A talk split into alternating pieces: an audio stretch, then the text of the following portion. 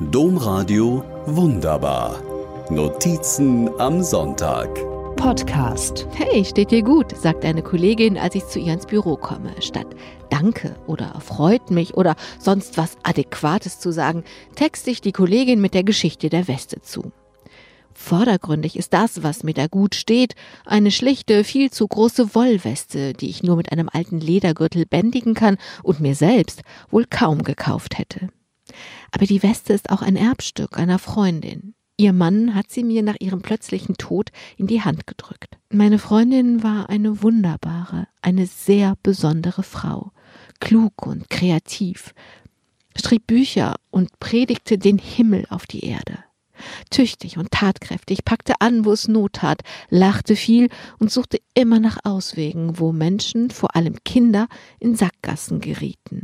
Zu Allerheiligen muss ich an sie denken und an den Spruch, wir sterben so, wie wir gelebt haben. Diese Freundin ist gestorben, wie sie gelebt hat. Ha genau so. Als kleines Mädchen hat ein berittener Polizist sie auf dem Weg zur Schule ein Stück auf seinem Pferd mitreiten lassen. Damals hat sie beschlossen, nie ein Kind stehen zu lassen, das reiten wolle. Eisern hat sie als Kind und Jugendliche gespart.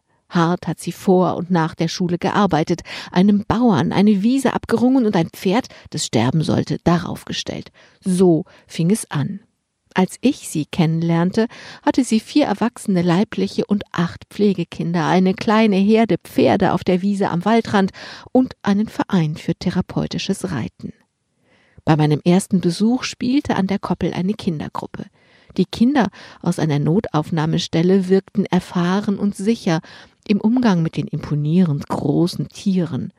Fröhlich und ausgeglichen waren sie an diesem Morgen auch.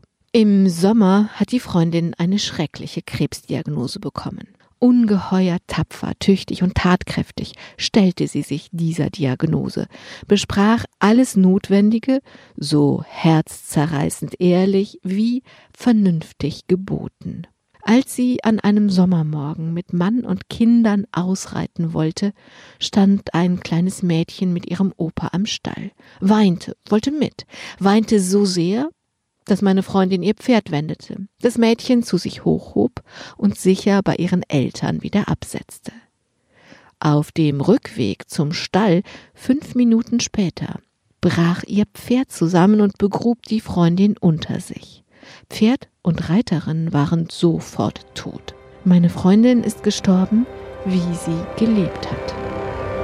Domradio wunderbar. Mehr unter domradio.de slash podcast.